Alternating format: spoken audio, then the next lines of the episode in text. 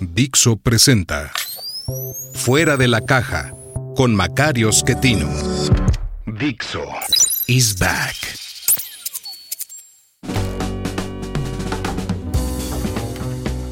Bienvenidos. Esto es Fuera de la caja. Yo soy Macario Esquetino, le agradezco mucho que me escuche en esta revisión de lo ocurrido en eh, la primera semana de 2023. Eh, estoy grabando para usted el día 7 de enero. Eh, es el día de aniversario del levantamiento en Río Blanco en 1907, ¿se acuerda usted? que se utiliza siempre como un prolegómeno de la Revolución Mexicana. Eh, algo que realmente no tiene nada que ver, pero pues así no lo fueron escribiendo en nuestra historia de bronce, hecha para convencerlo a usted de que nada mejor pudo haber pasado en México que la revolución. Eh, yo creo que la evidencia ya es bastante contundente de el eh, grave daño que le hizo a México este proceso político.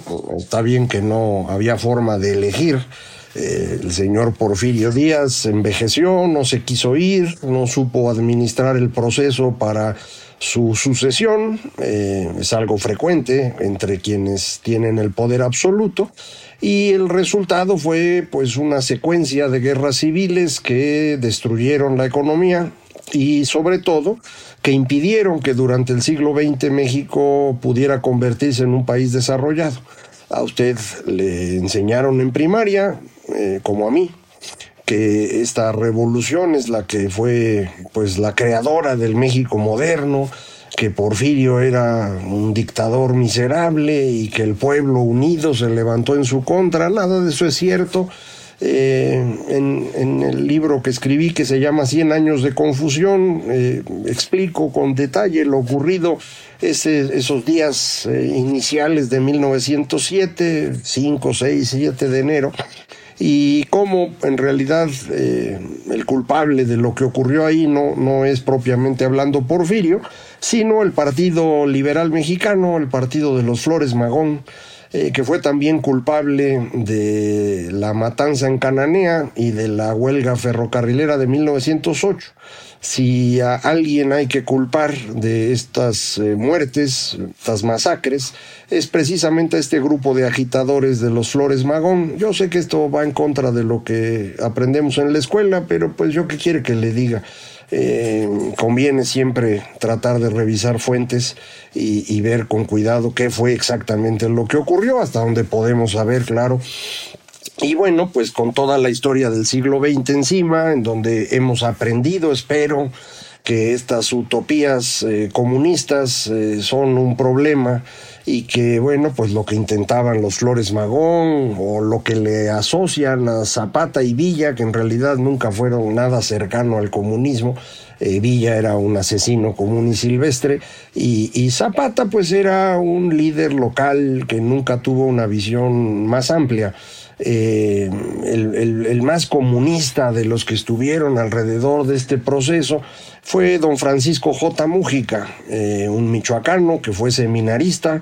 Eh, y pues probablemente por esa razón se convirtió muy rápidamente a las ideas que eran vigentes en aquella época en algunos textos y pues por eso la constitución mexicana de 1917 que, que él controló personalmente, Francisco J. Mújica, eh, pues fue, como dicen, la primera constitución social del siglo XX. Eh, la constitución no nos ha ayudado mucho en este país, nadie le hizo caso en realidad mm, durante mucho tiempo, pero sí se agarraron de ahí para ir obstaculizando muchas iniciativas eh, que hubieran permitido que, que la economía mexicana funcionara un poco mejor. Pero bueno, ya todo eso es historia. Estamos en el 2023 y este año arrancó mal para el señor presidente. Eh, él quería que la Suprema Corte de Justicia fuera presidida por Yasmín Esquivel. Eh, el amigo Guillermo Sheridan publicó un texto en donde decía, pues la señora se plagió su tesis eh, al día de hoy todo indica que así fue, no hay evidencia en contra, mm, más bien hay mucha evidencia de que la señora eh, abogada, vamos a suponer, que, dirigió la tesis de Yasmín Esquivel, pues debe haber tenido un negocio de venta de tesis, porque tiene muchas que fueron aprobadas y, sirvieron para obtener el título a distintas personas en distintos momentos del tiempo que son idénticas o muy, muy parecidas. Eh, dice haber dirigido 500 tesis en un lapso de 30 años, eh, lo cual es más de una tesis al mes, es poco probable que eso funcione. Y como le digo, hay muchas repetidas. Ojalá eh, la Universidad Nacional Autónoma de México revise el caso y, bueno, pues eh, finque responsabilidades a quien deba hacerlo. Pero en cualquier caso, Yasmín Esquivel fue muy golpeada públicamente por esta razón. Yo creo que con, con, justeza, no puede ser un ministro de la Corte una persona que se plagió la tesis. No puede ser, es un absurdo es un delito, además es una falta de ética absoluta. Eh, uno no quiere como un juzgador a una persona así y no lo quiere dentro del Tribunal Supremo del país, obviamente. Ya debía haberse ido de la Corte, no se ha ido, pero no pudo ser presidenta. Eh, fue electa eh, Norma Piña, ministra de la Corte de ya un tiempo, eh, con una trayectoria pues eh, bastante razonable.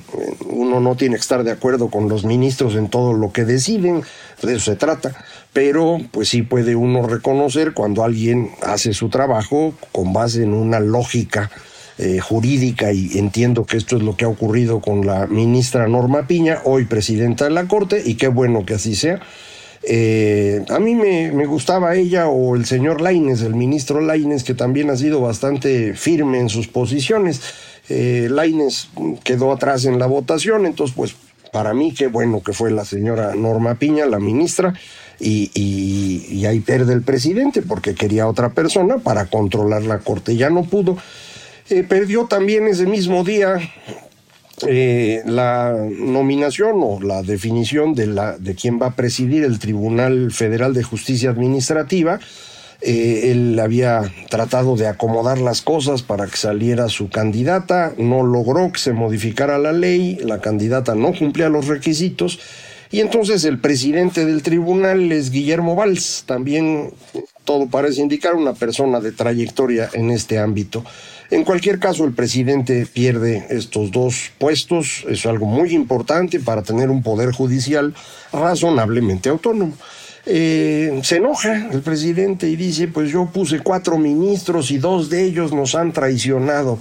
Eh, lo que quiere decir que él quería que hicieran lo que a él le parece. Esto no es el papel de un ministro de la Corte. De manera que lo que reconoce el presidente es que él quiere todo el poder para sí mismo. Pues ya lo sabíamos, lo hemos platicado aquí muchas veces, pero ahora lo dijo él. Y esto es muy importante. Reconoce que él quiere todo el poder para sí mismo.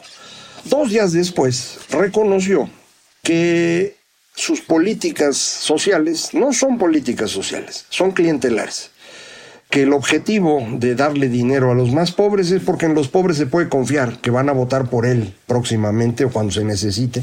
En cambio, la clase media, pues ya ven cómo es, no, no, no es confiable. Eh, es un segundo reconocimiento de algo muy serio. Eh, otra vez también lo habíamos dicho aquí, nuestra opinión, la hemos comentado, es que las políticas sociales del presidente son para comprar votos. Es una opinión que tengo yo desde hace mucho tiempo. Si usted eh, tuvo la amabilidad de leer eh, México en el precipicio, lo explico muy al principio. Eh, cómo me opuse yo a que se aplicara esta pensión universal a los adultos mayores, en ese entonces la pensión de los viejitos, durante el gobierno de Cuauhtémoc Cárdenas en la Ciudad de México, a petición del López Obrador. Eh, ya cuando él fue jefe de gobierno, yo ya no tenía mm, nada que hacer ahí, yo ya estaba de regreso en el TEC dando clases, eh, pues López Obrador impuso su política y el resultado fue el deterioro de las finanzas de la Ciudad de México. Porque no es fácil financiar pensiones eh, así arbitrarias. eso de regalar dinero se oye bien bonito, pero lo necesita uno tener. Cuando uno no lo tiene, empieza a complicarse todo. Para poder sostener el flujo de las pensiones de adultos mayores, el gobierno de la Ciudad de México fue bajando el gasto en mantenimiento. También lo trato de explicar ahí en el libro, no lo puedo hacer con todo el detalle que yo quisiera, porque lo hago con información pública y voy encontrando en dónde creo que está la trampa y cómo hicieron el financiamiento. Le salvó a la ciudad que a partir de 2007 se hizo una política federal de pensión a los adultos mayores y el gobierno de la ciudad se retrajo y esto le permitió al gobierno ya de Marcelo Ebrard y luego al de Mancera pues tener algo de dinero para mantenimiento y, pues eh, Ebrard incluso desarrolló una política de acuerdo con el sector privado para poder hacer que si los puentes, el segundo piso con costo, eh, la línea 12 del metro, a lo mejor ahí también hicieron las cosas mal o se robaron dinero, lo que usted quiera, pero, pero tenían el recurso para hacerlo. Recursos que no tuvo durante su sexenio en la Ciudad de México López Obrador porque se fue todo a las pensiones. Eh, de cualquier manera, esta reducción en el gasto, en mantenimiento y demás cosas, eh, ha provocado ya problemas muy serios en la ciudad. Eh, esta semana hay una nueva tragedia en el metro de la Ciudad de México. Se colisionan dos convoyes, algo que no debería ocurrir si funcionaran los sistemas de emergencia, pero ocurrió. Al menos murió una persona, no sé bien todos los datos, pero al momento de grabar esto eh, hay al menos la confirmación de un fallecimiento.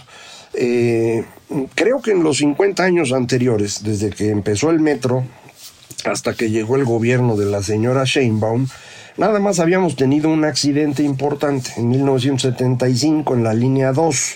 Eh, igual fue un alcance entre dos convoyes y hubo pues una cantidad importante de personas muertas, fue una tragedia es 1975, de eso hace ya pues, 47 años.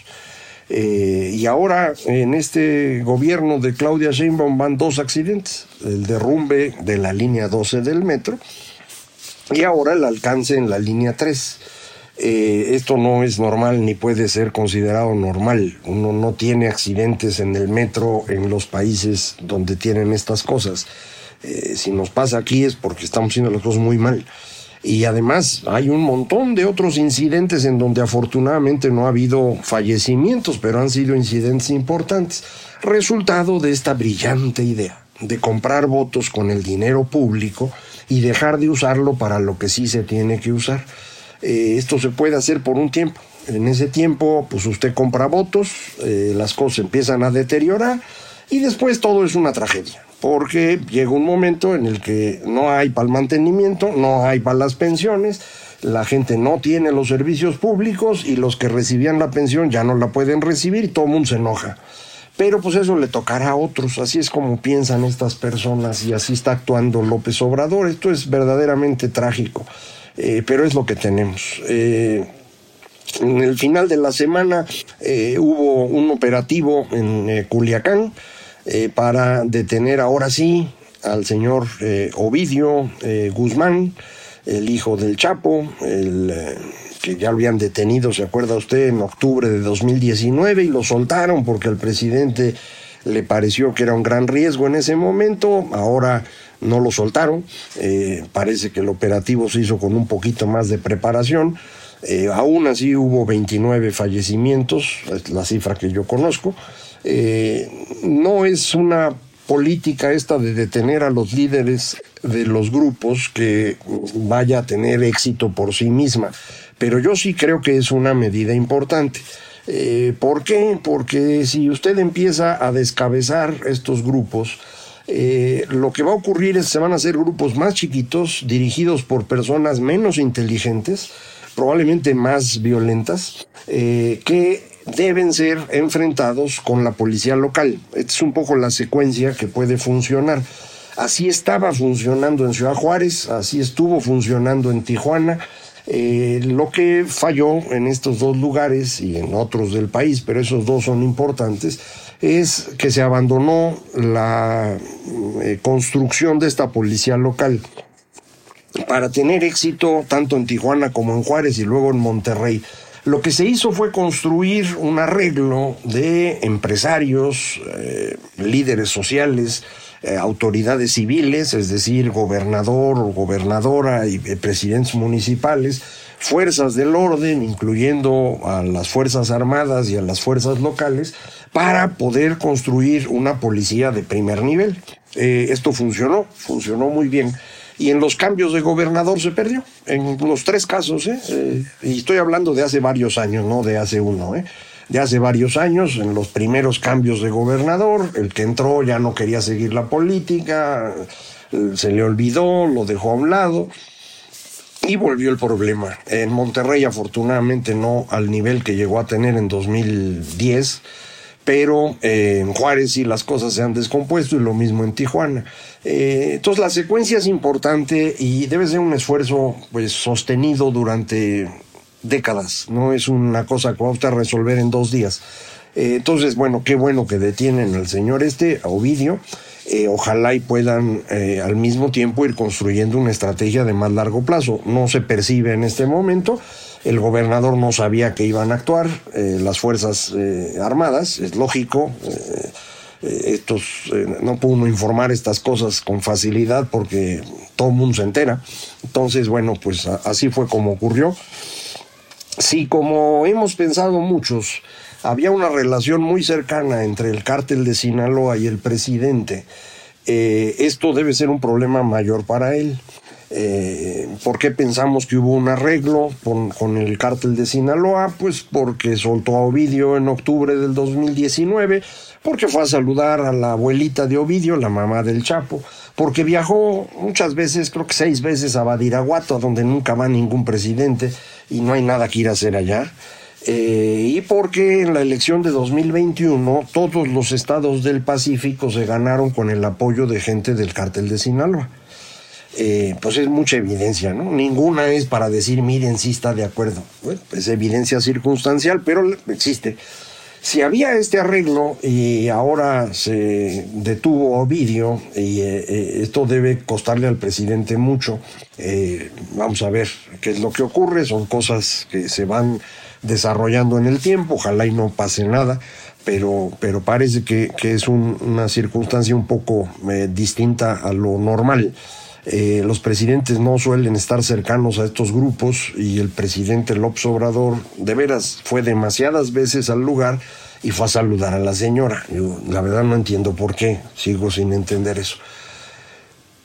Este lunes, martes, miércoles habrá reunión de los tres presidentes de Norteamérica, México, Estados Unidos y Canadá hay reuniones bilaterales, entiendo, el lunes entre México y Estados Unidos y el miércoles entre México y Canadá y trilateral el martes, la reunión importante, digámoslo así.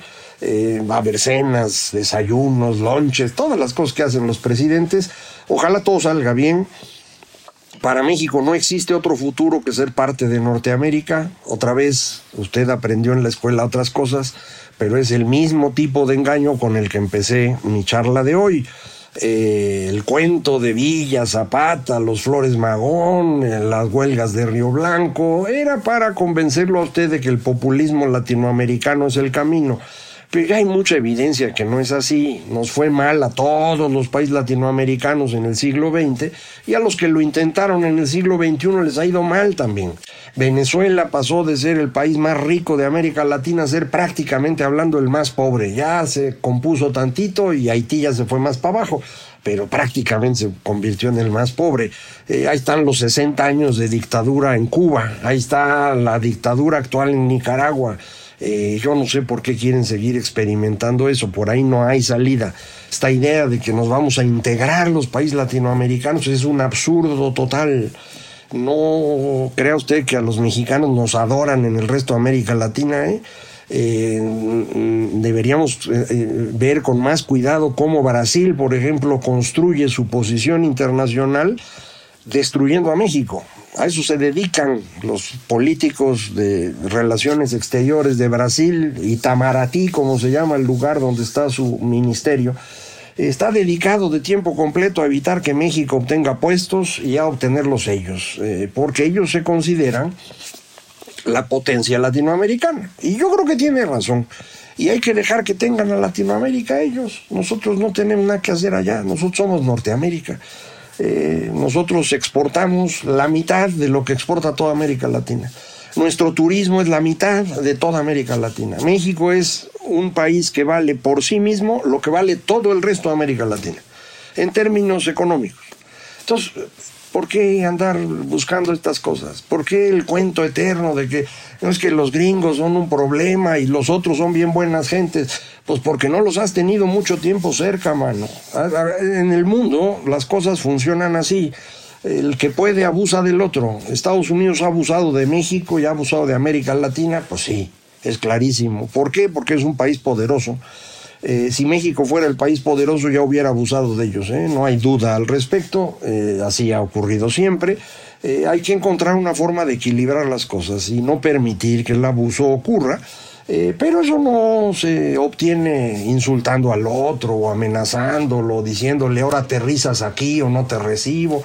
No es así. Necesitamos construir una fuerza interna eh, que alcance para impedir los abusos. Y la fuerza interna ocurre cuando tenemos nosotros nuestra capacidad productiva, nuestra capacidad de generar valor agregado, y no cuando pues todo lo tenemos colgado de alfileres, como es el caso actual. Entonces, bueno, pues eh, todo esto era para decirle, mm, esta semana fue mala para el señor presidente, esta semana que está empezando ahorita, eh, esperemos que las cosas mejoren un poco. No queremos un presidente débil, honestamente. Eh, creo que no nos conviene, eh, pero pues para eso él necesita también darse cuenta de que México es parte de Norteamérica y que México necesita medidas más inteligentes que las que él ha estado utilizando. Yo sé que no se va a poder, pero ya sabe usted lo optimistas que nos ponemos al inicio del año. Y aquí vamos a seguir platicando. Muchísimas gracias. Esto fue Fuera de la